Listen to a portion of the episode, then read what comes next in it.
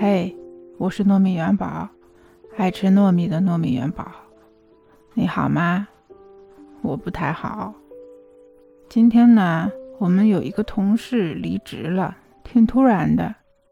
他在公司已经十四年了，我觉得他肯定是实在是待不下去了，要不然这个年纪，在这个时候，他应该不会轻易走的。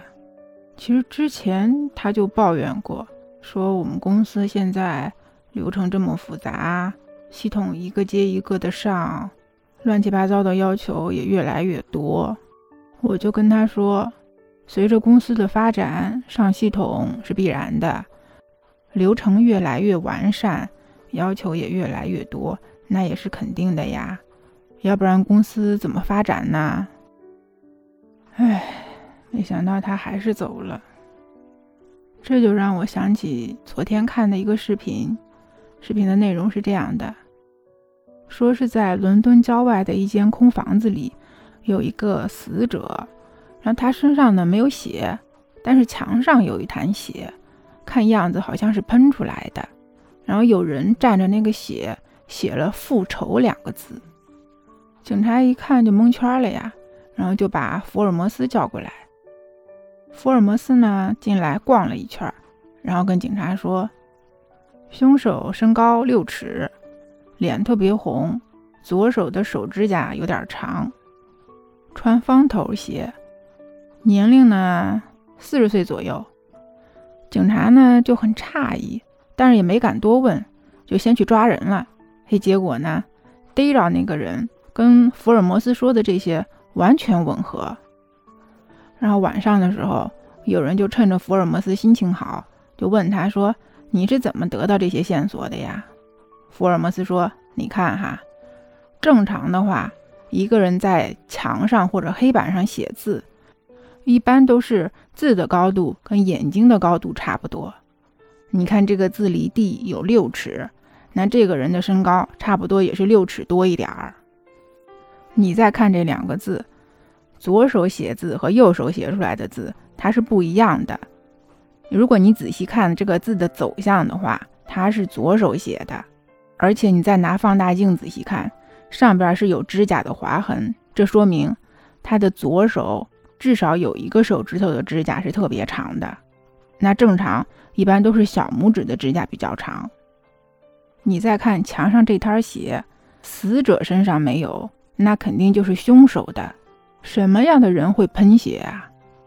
那应该是有高血压的，所以他的脸会比较红。紧接着呢，就又有人问福尔摩斯说：“那你为什么说他的年龄是四十岁呢？”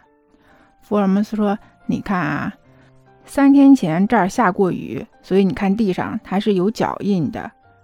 这个圆头的脚印是死者的，那剩下的方头的脚印那就是凶手的。”但是你看他的步子，他从这儿四步就迈出去了，这说明他是一个壮年的男的。因为老人的话，他不可能迈这么大步，小孩就更不用提了。那既然是男的，而且又是高血压喷血的男的，那他就不可能是二十多岁，最少最少也得四十岁了。因为几十年不好好照顾自己的人，才会把身体搞成这个样子。所以你看，同样都是去看，同样都是这些线索，为什么有的人就能看到，有的人就只看不到呢？强大的知识背景做支撑，那是必不可少的。更重要的是思维方式呀。有的人就能一眼看到本质，有的人就糊里糊涂的，对不对啊？很多事儿啊，他就看你是怎么想的了。所以我就很想跟我这个同事说，那你觉得适应不了公司现在的这个工作方式，那么你换一家。那如果你换一家，你还适应不了怎么办呀？我们改变不了公司，那就只能改变自己呀，让自己去适应工作呀，哪有让工作适应我们的？